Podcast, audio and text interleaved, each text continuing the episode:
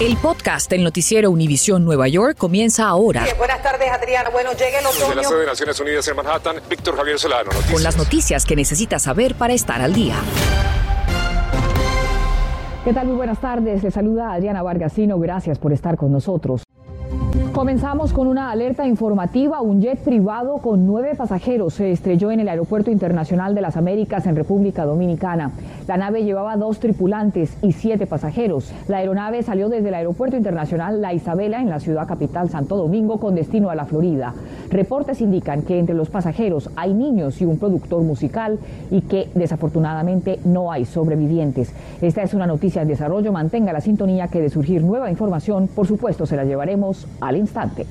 La Universidad Farley Dickinson en Teaneck, New Jersey, en donde el campus fue puesto bajo cierre temporal de emergencia después de que se reportara un hombre armado. Ocurrió aproximadamente a las 4 de la tarde. Reportes preliminares indican que la policía arrestó a un sospechoso sin que se produjera ningún incidente. El encierro temporal del campus concluyó antes de las 5 de la tarde. Los casos de coronavirus siguen aumentando en nuestra área a pesar de que los niveles de vacunación en conjunto promedian 70% en Nueva York, en New Jersey y en Connecticut. La Universidad de Nueva York o NYU decidió cancelar las fiestas de Navidad y recomendó que los exámenes finales se administren de forma remota, mientras que en Upstate New York, la Universidad Cornell clausuró su campus de Ithaca tras reportarse 903 casos en una semana, muchos de ellos de la variante Omicron en estudiantes vacunados. Por otro lado, el alcalde Bill de Blasio reveló cómo se implementará el mandato de vacunación para negocios privados a partir de este 27 del mes. Y entre otras medidas, se dispone que trabajadores entregarán una fuerza o una prueba de inmunización a sus empleadores, quienes deberán llevar un registro de dichas pruebas. Mariela Salgado siguió de cerca el mensaje del alcalde y también visitó algunos negocios buscando reacciones.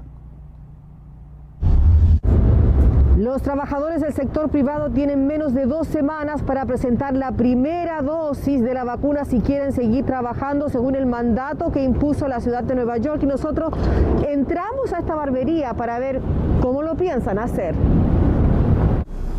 En este momento todo el mundo está vacunado aquí, todos los empleados. Sí, sí. En realidad sí ha variado mucho. Estamos hablando que Mm, menos de un 50% los clientes han acudido a pelarse. Se están pelando menos ahora. This is the boldest action in the nation. Y es que hoy el alcalde quien hizo alarde de cómo Nueva York tiene la mejor defensa contra el virus, finalmente presentó las directivas de cómo piensan poner en pie este mandato en una ciudad donde ya se han administrado casi 13 millones de dosis. Trabajadores deben presentar prueba de tener una dosis para el 27 de diciembre demostrar en 45 días que se pusieron la segunda. Empleadores deben mantener un récord de la prueba de vacunación de cada uno de sus empleados. Empleadores deben además llenar un certificado de la ciudad. Y este es el certificado que afirma que han cumplido con el mandato. Pueden ubicarlo en un lugar público de su oficina o negocio donde todo el mundo pueda verlo. ¿Tú estás usando la mascarilla en lugares interiores como lo está recomendando la gobernadora Hopul? Sí pero ahora no la tienes puesta. No, ahora no. Letreros como este, que se requiere tener mascarilla para entrar a todos estos negocios, están por todas partes. Lo que no tenemos claro es cómo la ciudad va a supervisar y vigilar que estos negocios sigan el mandato de vacunación, pero el alcalde nos dijo hoy que inspectores van a estar entrando a estos negocios y compañías para asegurarse que todo el mundo esté vacunado. En esta barbería donde solo hablan del virus, nos dicen estar listos. Tenemos que tener un récord de, tanto de los clientes como de nosotros, con nota y todo. El alcalde dice que no quiere imponer multas, que si su negocio está teniendo cualquier tipo de problema en seguir estas guías, que simplemente llame a un número que está en nuestra página web. En Manhattan, Nueva York, Mariela Salgado, Noticias, Univisión 41. Muchas gracias a Mariela. Y dos semanas después de que el trabajador de una bodega de tan solo 18 años resultara herido tras ser baleado en Flatbush, Brooklyn, muy cerca de allí otro bodeguero de 20 años fue baleado mortalmente durante un intento de robo. Filippo Ferretti fue al lugar de los hechos y desde allí en vivo nos cuenta cómo reacciona la comunidad a lo ocurrido. Adelante, Filippo. Así es, Adriana, como lo puedes ver, así reaccionó la comunidad esta tarde de Brooklyn con una vigilia que acaba de terminar enfrente. Esto ocurrió enfrente de la, de la tienda donde anoche a las 7 de la tarde eh, alguien, un hombre, entró en esta bodega y disparó a un joven eh, dueño, empleado de esta, de esta bodega, le disparó en la frente. Él falleció. Así como, puede, como puedes ver, la bodega en este momento está cerrada. Así como esto ocurrió a tan solo pocas cuadras de donde hace dos semanas otro intento de robo terminó con un joven herido. Sin duda, en toda esta comunidad hay mucho temor, temor por la seguridad y eso es precisamente lo que estas personas, residentes y otros comerciantes están pidiendo durante esta vigilia el eh, día de hoy. Esta mañana aquí eh, vino también el alcalde electo Eric Adams, acompañado por la comisionada de la policía, la primera mujer eh, comisionada de policía de la ciudad de Nueva York, prometiendo más seguridad durante su mandato y para que el crimen, la tasa de crimen pueda bajar. Pudimos conversar con algunos comerciantes de esta área. Escuchemos.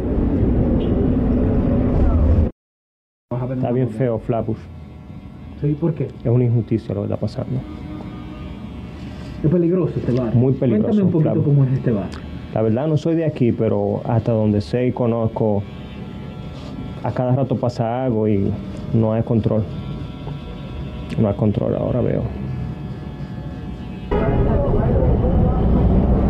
Adriana, aquí hay muchas personas, mucha tristeza, mucha incredulidad, pero también muchas personas enojadas que piden más seguridad en la ciudad, especialmente en este vecindario.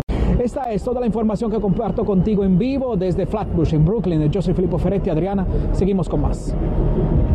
Muy inquietante, gracias a Filipo. Así es, y a estas horas continúan indagando las causas de un incendio que cobró la vida de una pareja de ancianos que dormía en su apartamento en un cuarto piso. Ocurrió en Flushing, en Queens, y Peter Ortega ha estado allí todo el día cubriendo esta tragedia y nos cuenta lo que ha encontrado. Estas imágenes de Citizen App muestran un voraz incendio ocurrido esta madrugada en Queens que quitó la vida a dos adultos mayores de origen hispano. Sucedió sobre la calle 162 y la 71 Avenida. ¿Puede contar qué ocurrió acá?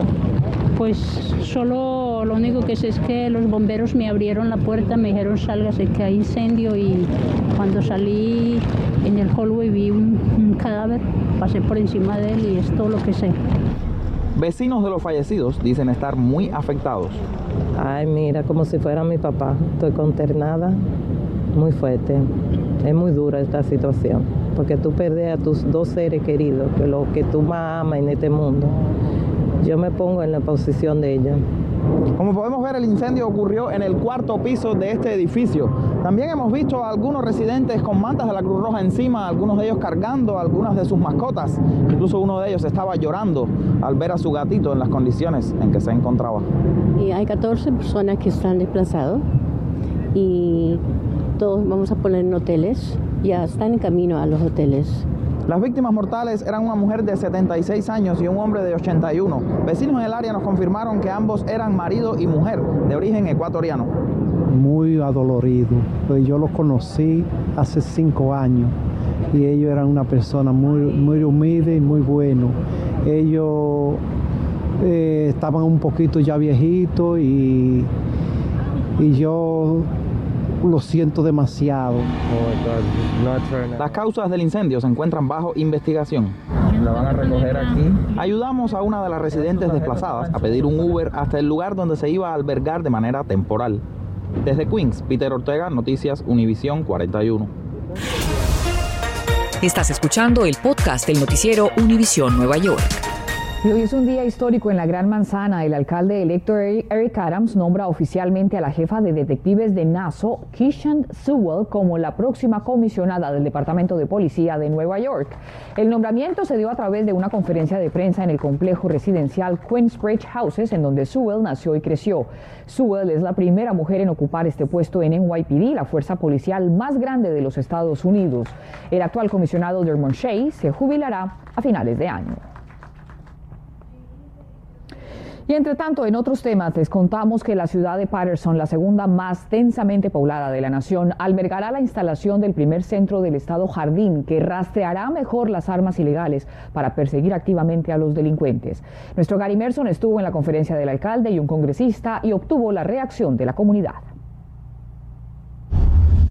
Suponiendo que este tornillo y esta batería son casquillos de balas de armas diferentes, ahora New Jersey tiene la manera de determinar mejor de dónde proceden esas armas. Y es a través de una entidad que conectará a ciudades como Newark y otras con alta criminalidad para rastrear a los malhechores. Es una beca federal de 700 mil dólares. La beca va a establecer un centro de inteligencia criminalista en la ciudad y va a ayudar a la ciudad y a nuestra policía a poder tener un contacto directo con agencias federales. Patterson has suffered el anuncio fue hecho en conferencia de prensa entre el alcalde y el congresista Bill Pascrell, que logró la aprobación de un fondo federal.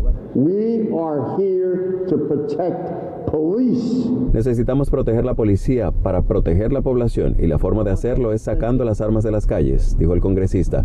La ciudad registró más de 100 tiroteos y 28 homicidios el año pasado y va camino a cerrar el 2021 con números similares, muchos de ellos con armas no rastreables. De ahí la necesidad de analizar eficientemente las evidencias. Abordamos un concejal. ¿Este nuevo centro realmente trae la solución? Mira, yo creo que lo que se está haciendo es tapando el cielo con la mano. No podemos hacer eso.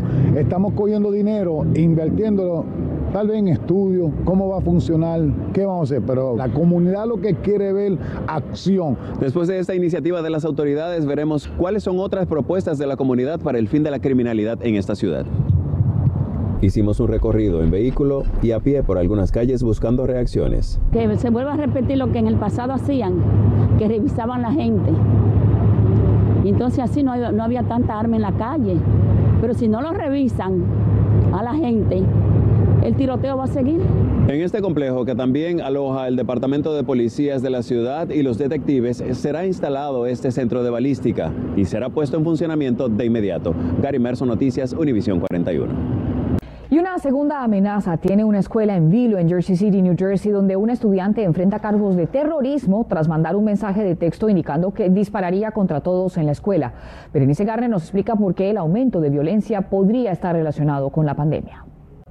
¿Cómo están? Esta es una de las secundarias más grandes de New Jersey con más de 1.800 estudiantes, los cuales se encuentran ahora en alerta tras las amenazas de un tiroteo hecha por una de sus estudiantes. Los expertos creen que mucho de esto tiene que ver con la pandemia, pero ¿cómo usted como padre puede reconocer y ayudarlos para que no termine de esta forma? De la policía patrullaba esta mañana las afueras de la escuela Dickinson. Sufriendo de pánico, de estrés, de, insomnio. La psicóloga clínica y maestra del John Jay College asegura que aunque vea a sus hijos calmados, no debe olvidar que la angustia está por dentro, después de más de año y medio encerrados.